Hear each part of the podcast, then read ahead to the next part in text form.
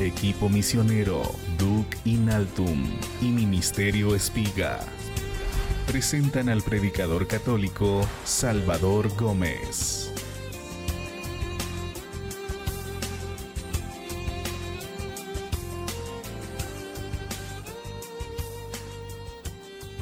Los primeros cristianos tuvieron que enfrentar un tiempo de mucha tribulación. Y en ese momento, cuando ellos estaban desafiados, consternados, porque lo que habían oído era diferente a lo que estaban viendo. Lo que habían oído era que Jesús es el Rey de Reyes, el Señor de Señores, el poderoso, el grande, el fuerte. Y lo que ellos sentían es que eran débiles. Los estaban persiguiendo. A muchos los mataban, los encarcelaban. Y muchos renegaban de la fe. Ese pecado se llamaba o se llama apostasía. Decían, yo ya no creo en Cristo, yo me retiro. Porque dice el Señor que es poderoso y por qué hay tantas guerras en el mundo. Si Dios es bueno, ¿por qué permite tanta maldad? Y si Dios es justo, ¿por qué hay tanta corrupción y tanto pecado? Y estaban ellos escandalizados. En ese momento Dios les recuerda algo que hoy vamos a recordar. ¿Cuál es la estrategia para vencer? Cuando los momentos son difíciles. Para tener una idea de lo que el Señor les revela hay que leer el libro de Apocalipsis. El libro de Apocalipsis, contrario a lo que muchos creen, que es un libro que habla de destrucción, de amenazas, de cosas terribles, es un libro para consolar a la iglesia. Apocalipsis es un libro para animar a la iglesia. Cuando San Juan ve el cielo abierto y el Señor le revela lo que la iglesia debe hacer en ese momento. Lo escribe en el capítulo 5, Apocalipsis, capítulo 5, versículos del 6 al 14. Si alguna vez tú también te preguntas por qué el mal parece que está triunfando en el mundo, ¿Y qué debes hacer para mantener tu fe y para ayudar a otros a mantenerla? ¿Qué debemos hacer para vencer en ese momento en que parece que el mal está triunfando? Apocalipsis 5, 6, 14. Entonces vi de pie en medio del trono de los cuatro vivientes y de los ancianos un cordero como degollado, que tenía siete cuernos y siete ojos, que son los siete espíritus de Dios enviados a toda la tierra. Y se acercó y tomó el libro de la mano derecha del que está sentado en el trono. Cuando lo tomó, los cuatro vivientes y los veinticuatro ancianos se postraron delante del Cordero y tenía cada uno una cítara y una copa de oro llena de perfume, que son las oraciones de los santos. Y cantan un cántico nuevo diciendo, Eres digno de tomar el libro y abrir su sello porque fuiste degollado y compraste para Dios con tu sangre hombres de toda raza, lengua, pueblo y nación, y has hecho de ellos para nuestro Dios un reino de sacerdotes y reinan sobre la tierra. Y en la visión oí la voz de una multitud de ángeles alrededor del trono de los vivientes, de los ancianos. Su número era miríadas de miríadas, millares de millares, que decían con fuerte voz, Digno es el Cordero degollado de recibir el poder, la riqueza, la fuerza, la sabiduría, la gloria, la alabanza.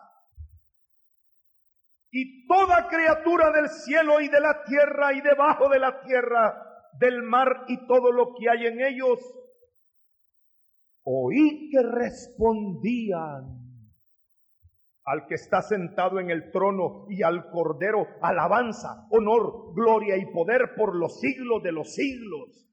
Y los cuatro vivientes decían, amén. Y los ancianos se postraron para adorarle. Palabra de Dios. Lo primero que debemos hacer, dice el libro de Apocalipsis, es entrar no en depresión, sino en adoración lo primero que el Señor le revela a su pueblo es una vieja, pero vieja estrategia que el pueblo de Dios ya conocía y se les había olvidado.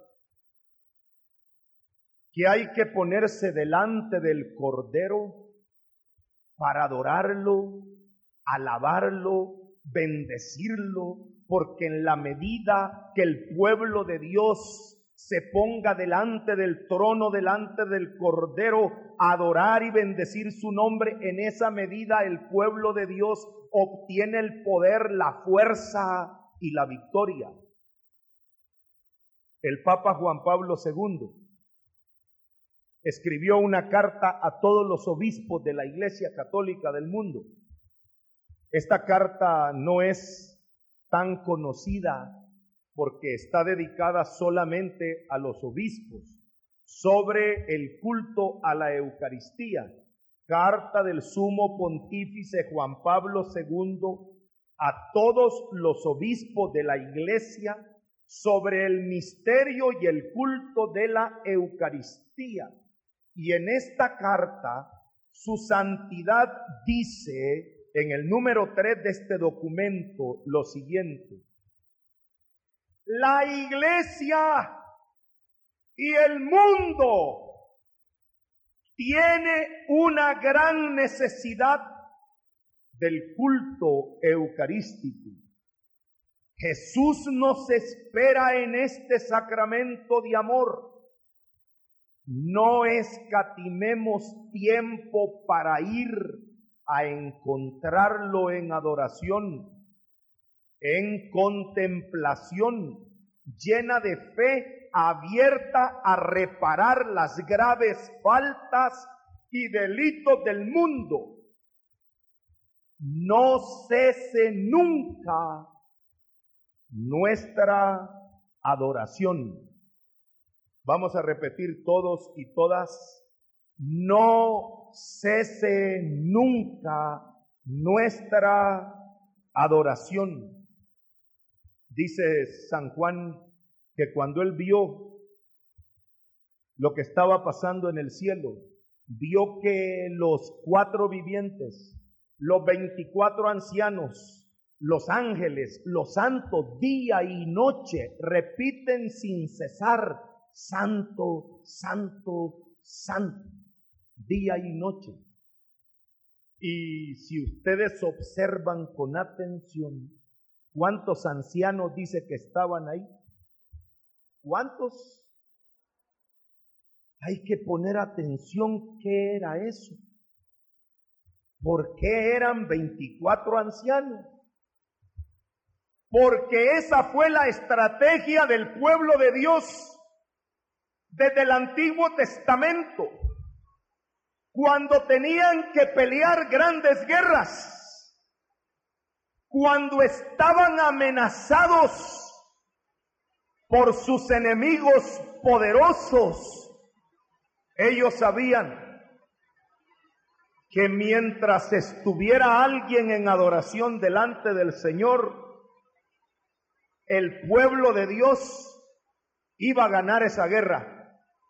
Mientras hubiera alguien con las manos levantadas delante de Dios, el pueblo de Dios iba a tener fuerza para vencer a sus enemigos. No sé si recuerdan y si no lo recuerdan, léanlo en Éxodo capítulo 17. Moisés fue quien descubrió ese secreto. Cuando el pueblo de Israel va camino a la tierra prometida y le sale al encuentro nada menos que Amalek, un rey poderoso, y les dijo a los israelitas, hasta aquí llegaron, de aquí no pasan.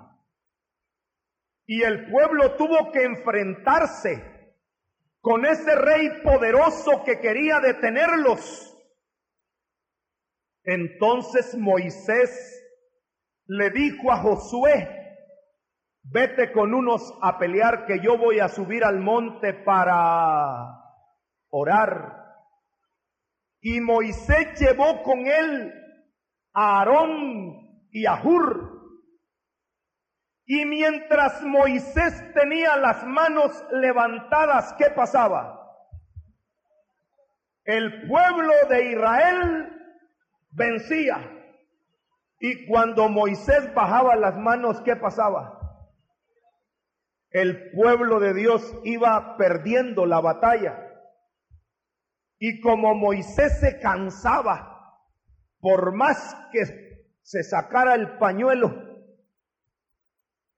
Moisés ya no aguantaba. Entonces Aarón y Hur le pusieron una piedra y lo sentaron. Y uno a un lado y el otro al otro lado le detenían las manos y así aguantó Moisés todo el día.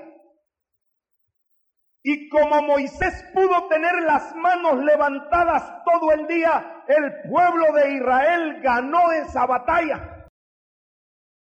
David, que fue un gran estratega de guerra, dijo, no hay Moisés que aguante todo el día. Aquí lo que tenemos que hacer, dijo, es hacer 24 grupos. Y agarró a todos los sacerdotes. Eso está ya en el libro de las crónicas, en el capítulo 24. Si ustedes quieren leer, esto es maravilloso. Les recomiendo que lo lean.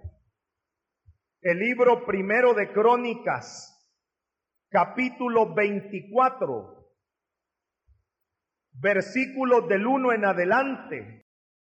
Yo no se lo voy a leer todo porque son muy enredados los nombres de los sacerdotes. Pero Moisés, que había estado con las manos levantadas, ya no estaba ahí, Moisés ya había desaparecido, se había ido con el Señor. Pero el pueblo seguía ahí y los enemigos seguían atacando al pueblo y todos decían, ¿y ahora quién va a estar con las manos levantadas? Y David dijo, vamos a hacer 24 grupos ¿Por qué creen ustedes que eran 24? Por las 24 horas del día, para que día y noche haya siempre por lo menos uno del pueblo delante de Dios con las manos levantadas. 24 turnos que día y noche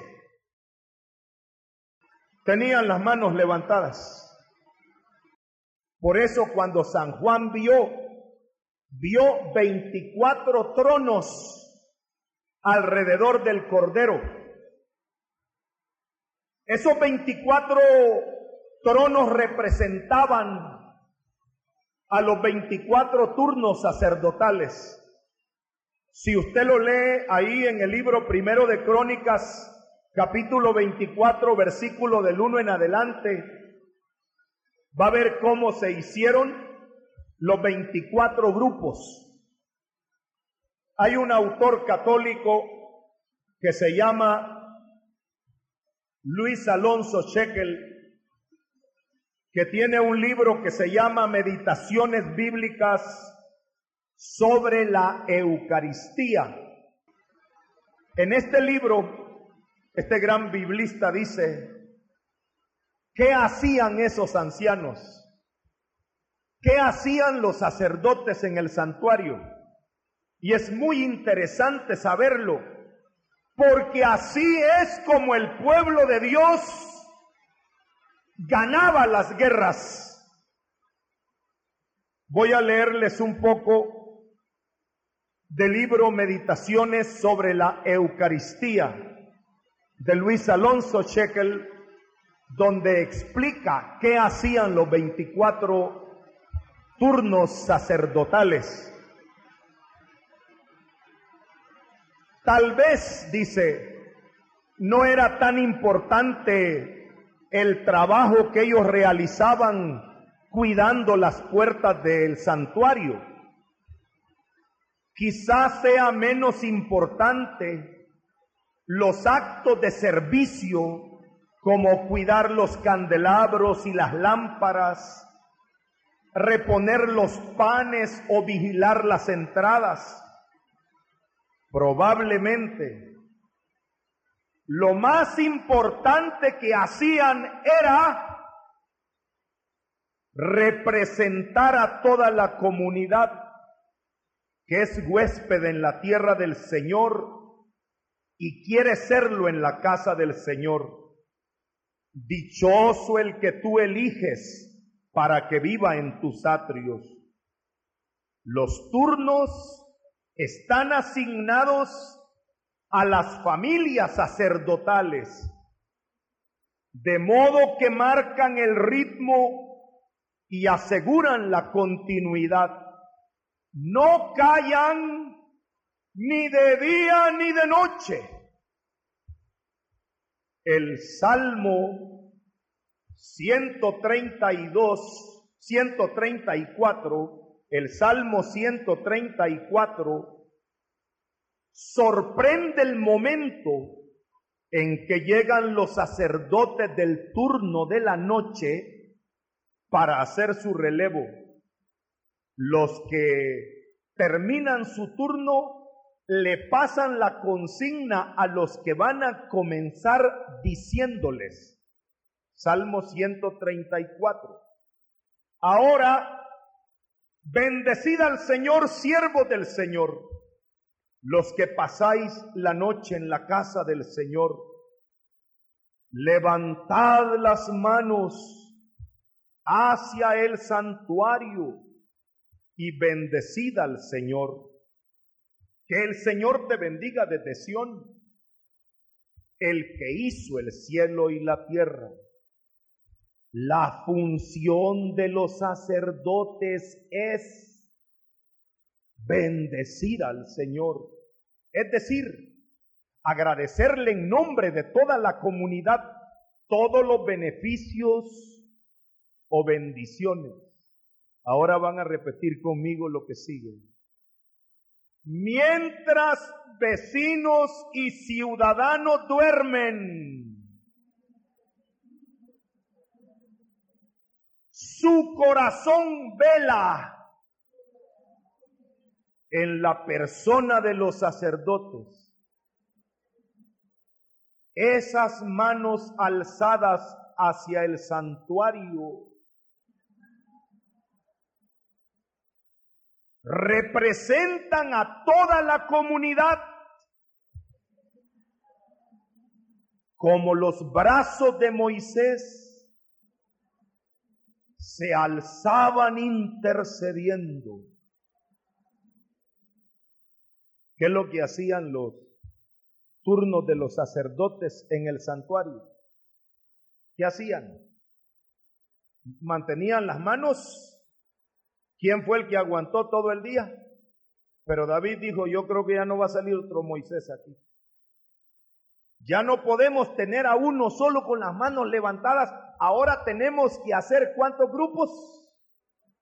¿Para qué 24? Para que cada hora se pasaran la consigna. Los que van saliendo ya, ya, ahora te toca a ti. Levanta las manos en el santuario y Moisés les enseñó que cuando el pueblo de Dios está amenazado, lo que tiene que hacer es levantar las manos y estar bendiciendo a Dios. Eres digno, Señor Dios nuestro, de recibir la gloria. Santo, santo, santo, eres poderoso. Mientras otros solo se están quejando. Y si Dios es poderoso, ¿por qué hay guerra? Y si Dios es bueno, ¿por qué hay tanta maldad? Y si Dios, ¿por qué? Déjale a otros el turno de las quejas a ti te toca el turno de las alabanzas. Mientras los vecinos y ciudadanos duermen. Hermanos y hermanas, en este momento también están esos tres grupos. Y esta es la decisión que vamos a tomar hoy. Está el grupo de los 24 ancianos que se turnan para alabar a Dios. Está el otro grupo de los que están dormidos. Y está el otro grupo de los que viven quejándose. ¿Y por qué Dios no pone orden en el mundo? ¿Y por qué Dios permite eso? Si Dios es bueno porque hay guerras. Y si Dios es bueno porque los niños sufren. Y si Dios es bueno porque hay tanta maldad en el mundo. ¿A dónde está Dios? ese ya escogió su turno. Ese ya puso su oficina de quejas. Levanten la mano quienes de ustedes quieren ser del turno de los que alaban a Dios. Bajen la mano. Y aunque no la levantaran, hermano, porque el libro de Apocalipsis le reveló a San Juan algo que eso sí no conocían en el Antiguo Testamento. En el Antiguo Testamento dividieron en 24 grupos a la tribu sacerdotal, a los descendientes de Aarón, a los hijos de Aarón. Pero en el libro de Apocalipsis que leímos, en el capítulo 5, versículo 9, Apocalipsis 5, 9, dice, Eres digno de tomar el libro y abrir su sello porque fuiste degollado y compraste para Dios con tu sangre, hombre de toda raza, lengua, pueblo y nación. Y has hecho de ellos para nuestro Dios un reino de sacerdotes y reinan sobre la tierra. Palabra de Dios. Levante la mano todos los que son sacerdotes aquí.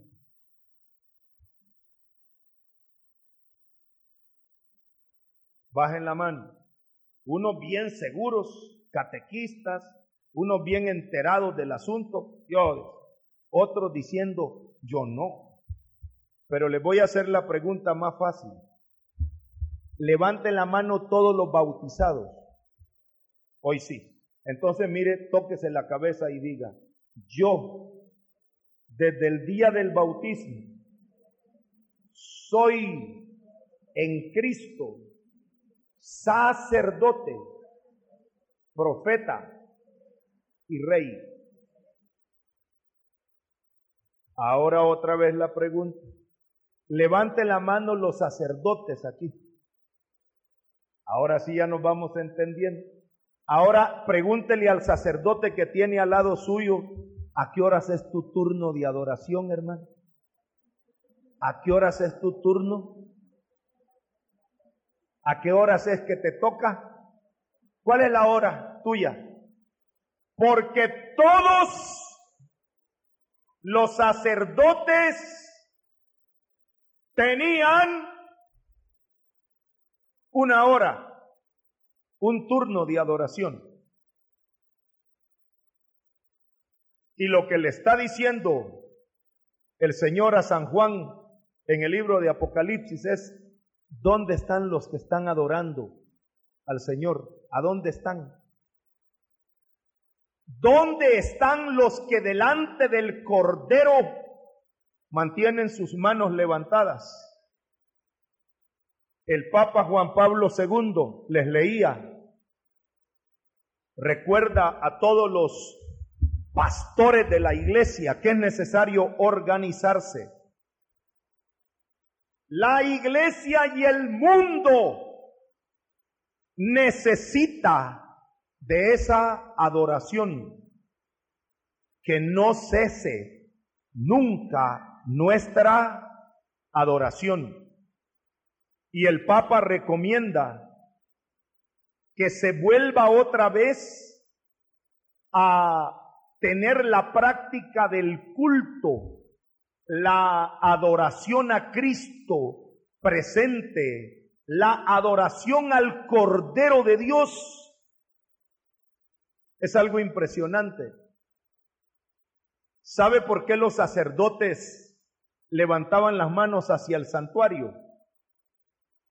Esto ya es de mucho conocimiento, pero si ustedes han oído mis cassettes han oído mis prédicas, me van a responder inmediatamente.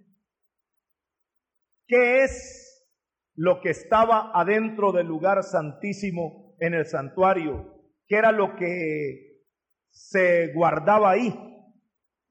Dígalo más fuerte. El arca de la alianza. Y por eso, hacia donde estaba el arca, se levantaban los brazos porque allí ellos reconocían la presencia de Dios en medio de su pueblo. ¿Y qué era el arca? El arca era una cajita de madera cubierta de oro por dentro y por fuera, que tenía adentro, a ver qué tenía el arca adentro Tenía tres cosas el arca. Un vaso de oro con maná. Las tablas de la ley de los diez mandamientos y la vara de Aarón que había retoñado. Eso era lo que estaba guardado en el arca. Si alguno no recuerda, eso está en la carta a los hebreos en el capítulo 9, versículo 5. Hebreos capítulo 9. ¿Por qué los sacerdotes oraban frente al santuario? ¿Por qué levantaban las manos delante del arca? Porque el arca contenía un vaso de oro con maná. Cuando Jesús viene a dar un paso adelante en la revelación, San Juan capítulo 6, San Juan capítulo 6 dice, no es Moisés quien nos dio el pan del cielo. Es mi Padre quien nos da el pan verdadero. Vuestros padres comieron maná y murieron. Yo soy el pan de vida. El que venga a mí no tendrá hambre. El que venga a mí no tendrá sed. El que coma mi carne y beba mi sangre tendrá vida eterna. Y Jesús explica que Él es el verdadero pan que ha bajado del cielo es adorar a Dios. La estrategia, si los sacerdotes del Antiguo Testamento levantaban los brazos delante del arca porque tenía un vaso de maná, ¿qué no podemos hacer los sacerdotes del Nuevo Testamento que no tenemos maná, que tenemos el cuerpo y la sangre de Cristo presente con nosotros en el sacramento de la Eucaristía.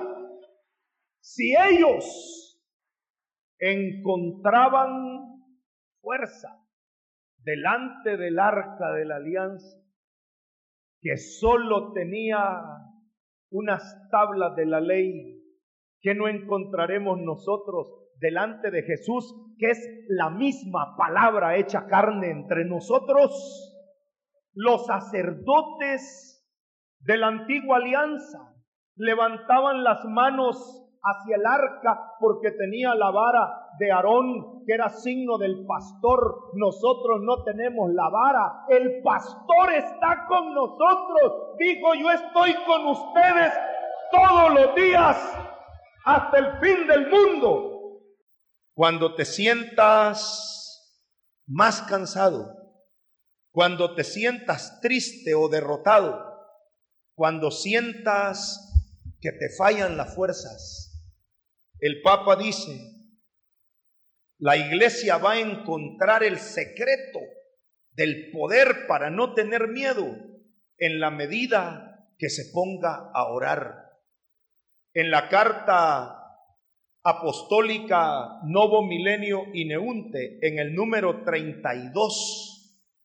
La carta del Nuevo Milenio número 32 dice, hablando de la oración, es el secreto de un cristianismo realmente vital, que no tiene motivos para temer al futuro porque vuelve continuamente a las fuentes y se regenera en ellas. ¿Qué dice el Papa? Para quitarnos el miedo, para encontrar el secreto y poder entrar al futuro con más esperanza, debemos tener una disciplina de oración y esa oración debemos hacerla delante del Santísimo. Y una oración, sigue el Papa diciendo en el mismo documento, ahora en el número 33 de la Carta del Nuevo Milenio.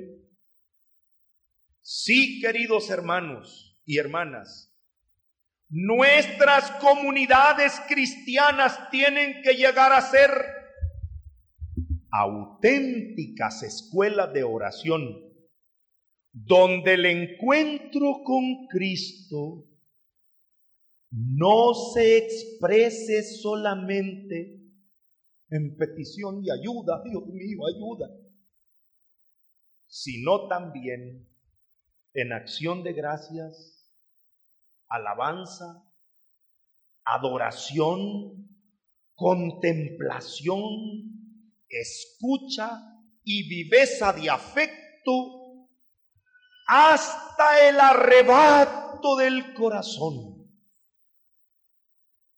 Dice el Papa, tengan mucho cuidado. Cuando decimos ir a orar, no estamos diciendo solo, Señor, ayúdame, Señor, sálvame, Señor, mira cuánta guerra, mira cuánto problema en mi casa. Hay hermanos que cuando oran Solo le cuentan a Dios que tienen problemas grandes. Pero nosotros ya no le contamos a Dios que tenemos problemas grandes.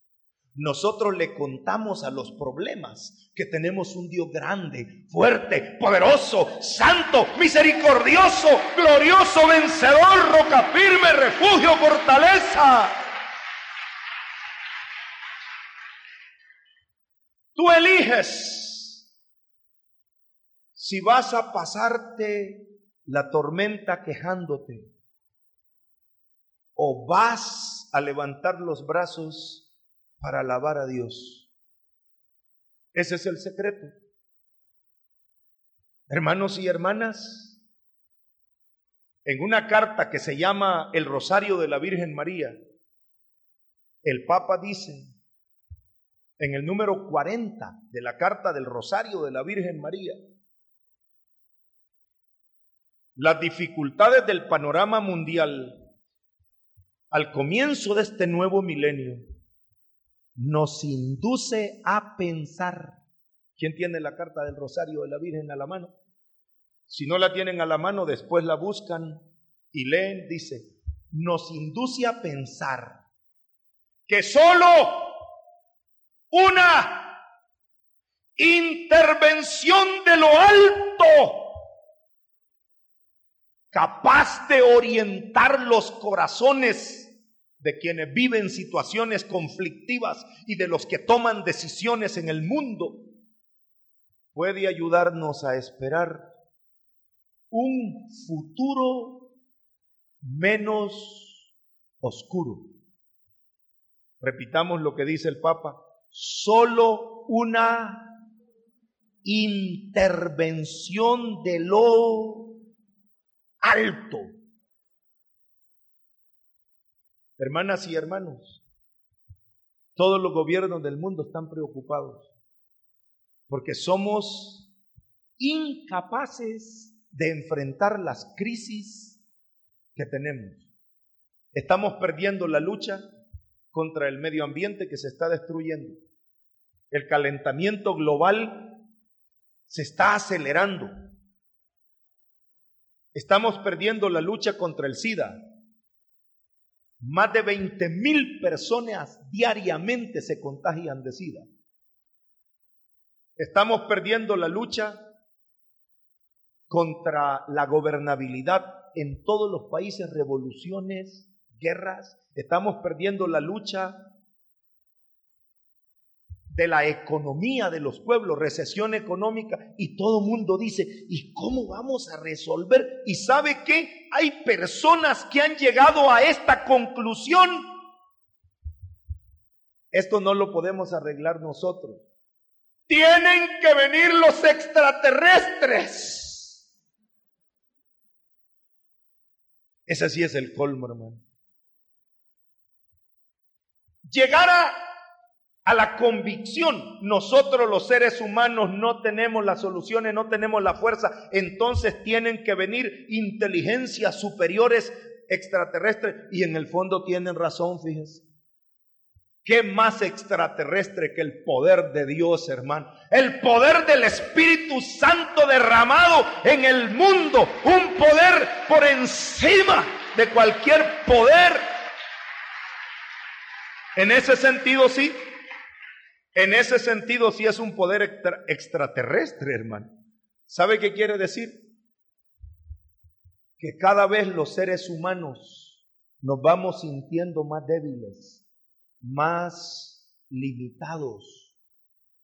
Nos damos cuenta que nuestra fuerza, nuestra sabiduría, no nos ha servido como quisiéramos para resolver los problemas que tenemos. Y entonces el Señor le dice a San Juan, ¿y los 24 ancianos dónde están? ¿Y los que están clamando día y noche? Entonces el Papa Juan Pablo II dice, la iglesia, el mundo necesita que no cese nuestra adoración y le pide a los obispos, organicen horas santas, organiza un congreso eucarístico, organicen adoración de 40 horas.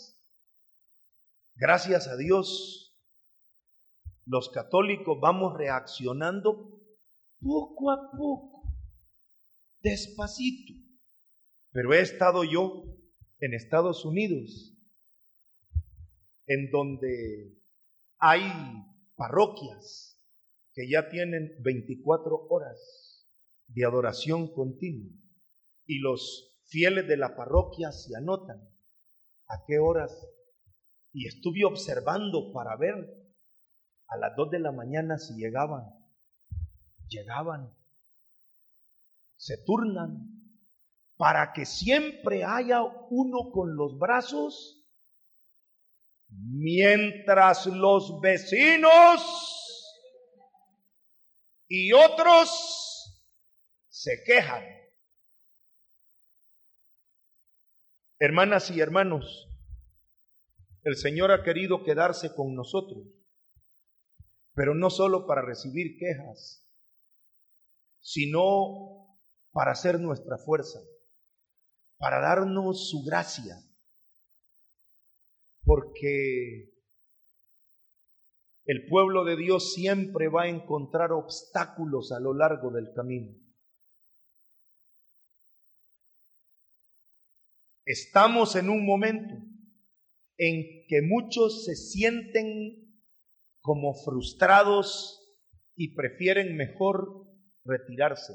A eso el Papa lo llama dispersión. Cada vez menos gente quiere asistir. Cada vez más gente se retira. Ese fenómeno, ¿cómo se llama? Dispersión. Y como dijo Pedro, el problema no es que se vayan, el problema es a dónde iremos. Señor, ¿a quién iremos? Nos vamos de la iglesia católica. ¿Y a dónde vamos? Vamos a caer en manos de otros grupos que te dicen, pare de sufrir, venga aquí con nosotros. Mire, aquí usted le vamos a dar el aceite, le vamos a dar el agua del Jordán, le vamos a dar la rosa de Sarón, le vamos a dar el pañuelo bendito, le vamos a dar el aceite, la sal. Hermano, esos son fetiches. Nosotros tenemos la presencia real de Jesús en medio de su pueblo. ¿Qué puede hacer un aceitío? Un pañuelito. Sí, dice, pero, pero yo he visto que una señora con eso, lo que pasa es que con eso despertó su fe. Claro. Por eso es que algunos logran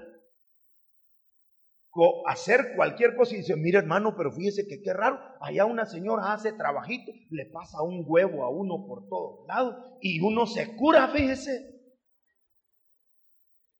Lo que pasa es que la gente despierta su fe porque anda queriendo creer en algo, agarrarse de algo, porque si no se agarran de algo, se van a agarrar del pelo, porque de algo hay que agarrarse, hermano. yo le decía a un sacerdote, Padre, hay que exponer el Santísimo y que la gente venga hay que pasear el Santísimo, que la gente lo toque. Hay que volver otra vez la iglesia y el mundo. ¿Qué dice el Papa? Necesitan de poner su fe porque la está perdiendo. Ya no creemos en nada ni en nadie. Y en ese momento cuando ya no creemos en nada ni en nadie, hay que mirar al trono donde está el Cordero de Dios y alabarlo a Él. Cuando ya no puedes mirar a ningún lado, cuando te sientes decepcionado como estaban los primeros cristianos, veían para un lado persecución, al otro lado muerte, al otro lado cárcel, al otro lado solamente problemas, el Señor le dice a Juan, miren para arriba, hombre, ahí está el trono, sentado en el trono el Cordero y alrededor del trono los que lo adoran y lo alaban día y tiene que haber en el mundo alguien que se sienta parte de ese pueblo sacerdotal. Una vez más, levanten la mano quienes son sacerdotes aquí. Ahora sí ya no se le va a olvidar. Entonces, agarre su lapicero y anote. ¿A qué hora va a ser su turno? Dice. ¿A qué hora va a ser su turno? Ah, la hermana dice, el mío es a las tres, dice. Ah, de la mañana, hermano. ¿A qué horas? Saben que cuando yo a veces me despierto a medianoche, siento dos necesidades, dos cosas. Primero, pienso, ¿qué estará pasando en el mundo? ¿Por qué el Señor me despertó a esta hora? y siempre tengo mi televisor en los canales noticieros y veo, a veces me da tristeza las noticias que hay en estos días de la cantidad de muertos por el huracán, los huracanes. Todos los días aparecen noticias de guerra y siempre sé algo está pasando en el mundo. Y luego digo, ¿cuál será el que está de turno ahorita? ¿Quién de esos sacerdotes está de turno?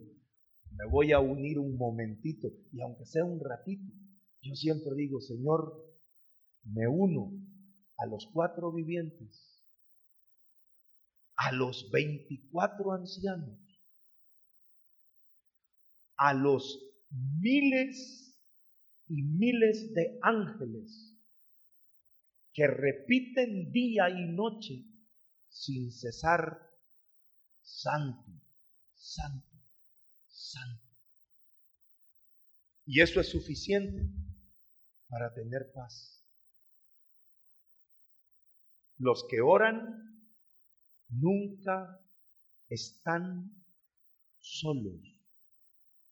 Mucho menos si son católicos.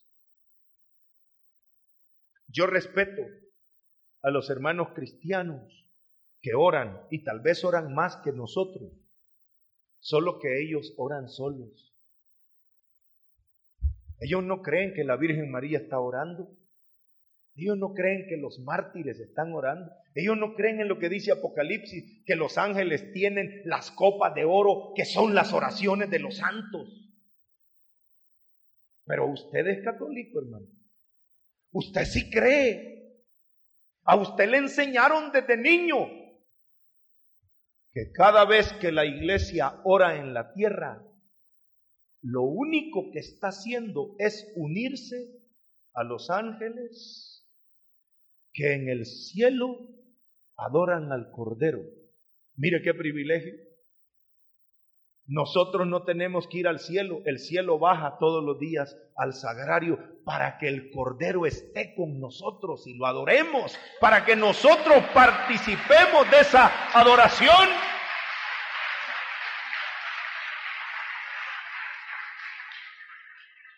Apocalipsis 5:11 Apocalipsis 5:11.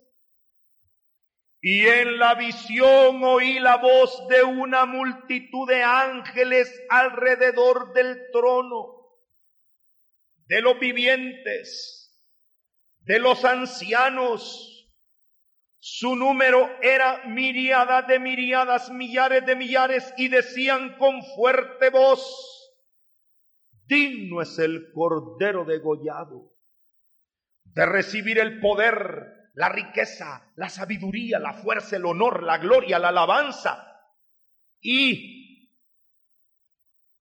toda criatura, y toda criatura del cielo, de la tierra, de debajo de la tierra, del mar y todo lo que hay en ellos, oí que respondían, al que está sentado en el trono y al cordero, alabanza, honor, gloria y poder por los siglos de los siglos. Cuando en el cielo los cuatro vivientes y los veinticuatro ancianos y las miríadas de ángeles alaban al cordero, ¿qué dice? Oí que todas las criaturas de la tierra. Cuando yo leí eso dije, cuando era niño no lo entendía, pero ahora sí lo entiendo.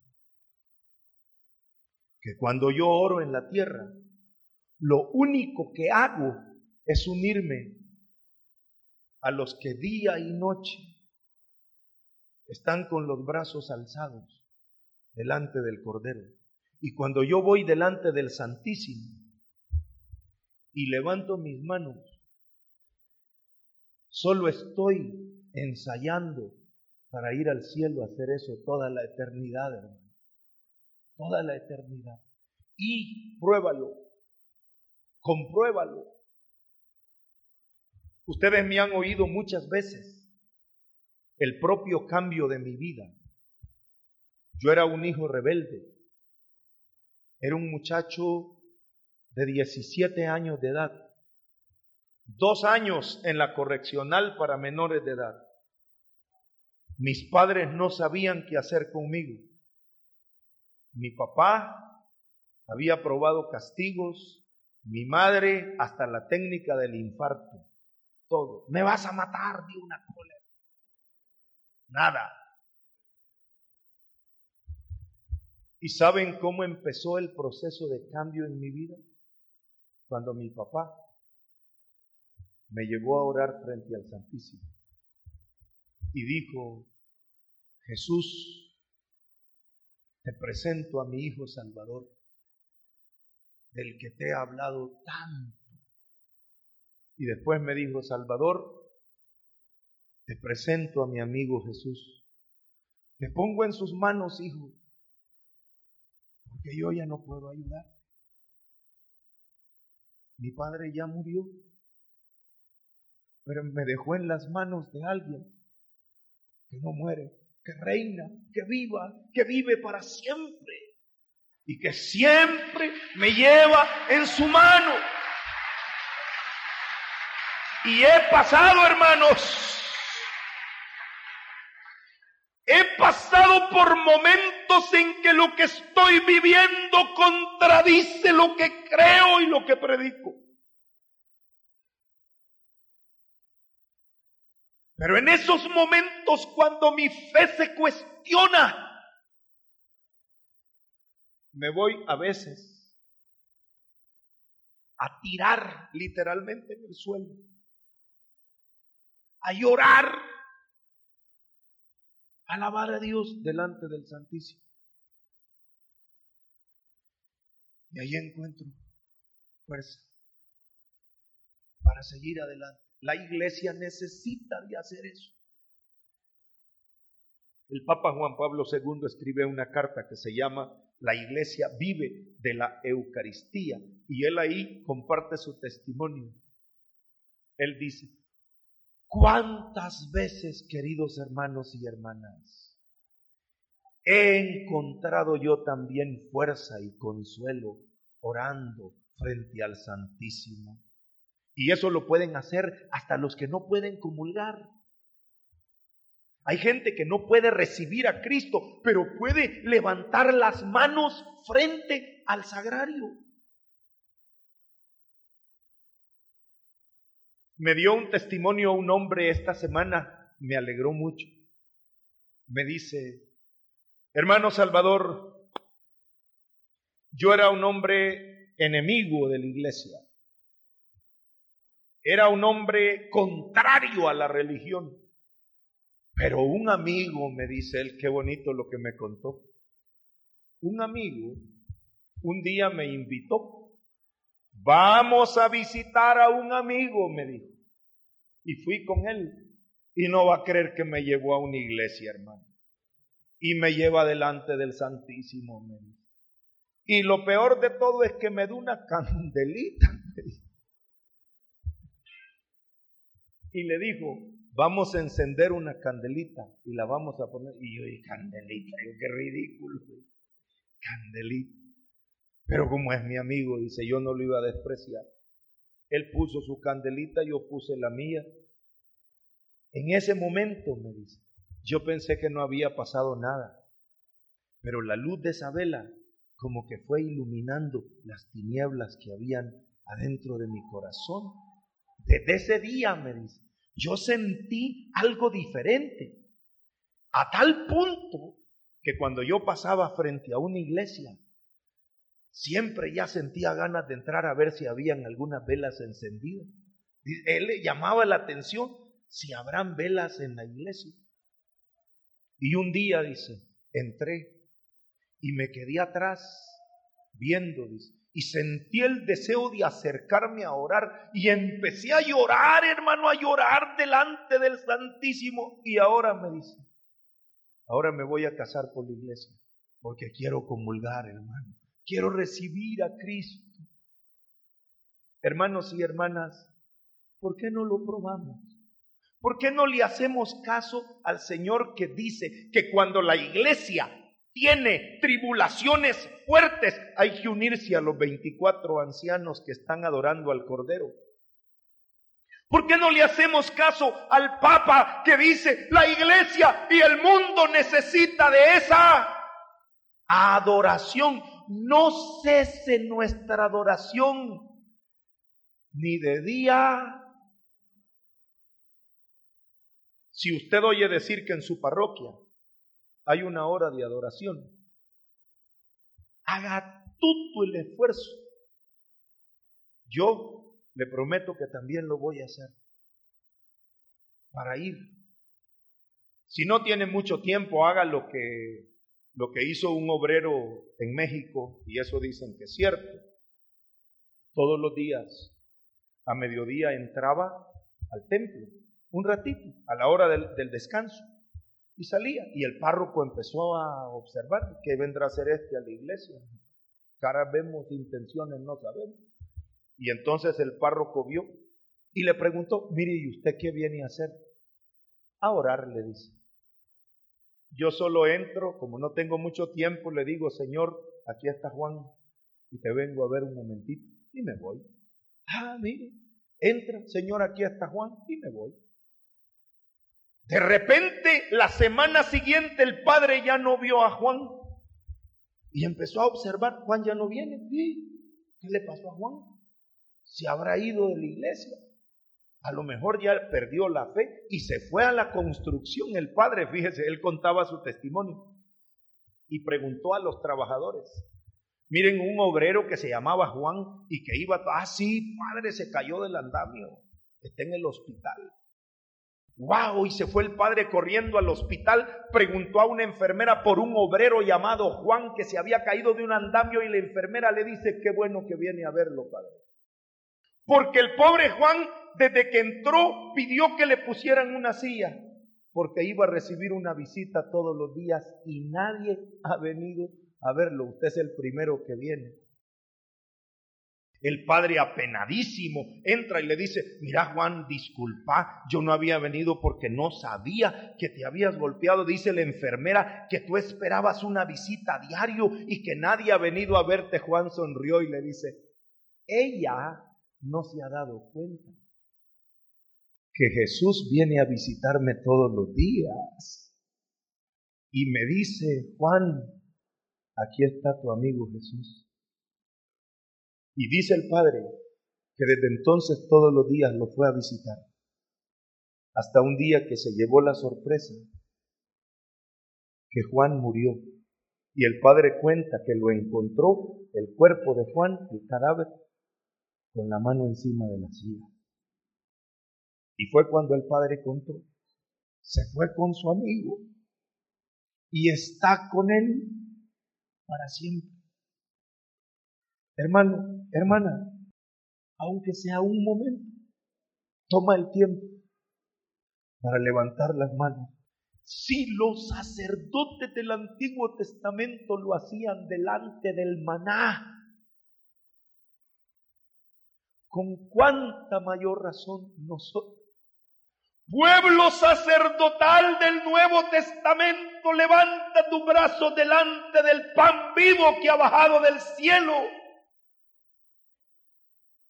y encuentra en él la fuerza para vencer todas las tormentas que vengan a tu vida.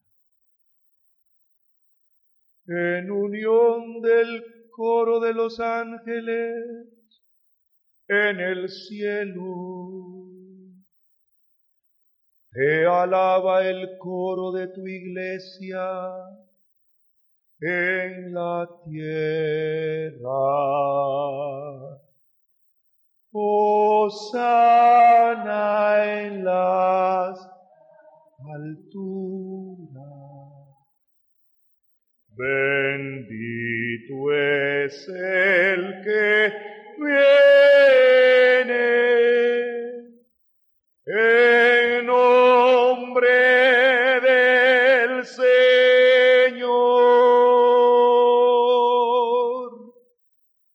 Póngase de pierna.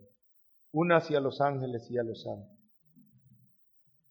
No sé quién de los 24 ancianos tiene el turno ahora. Los 24 están día y noche.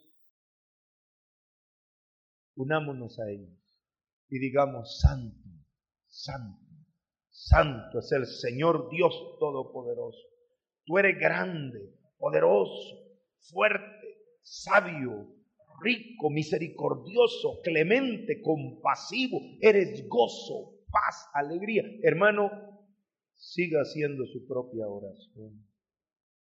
No cese nunca nuestra adoración.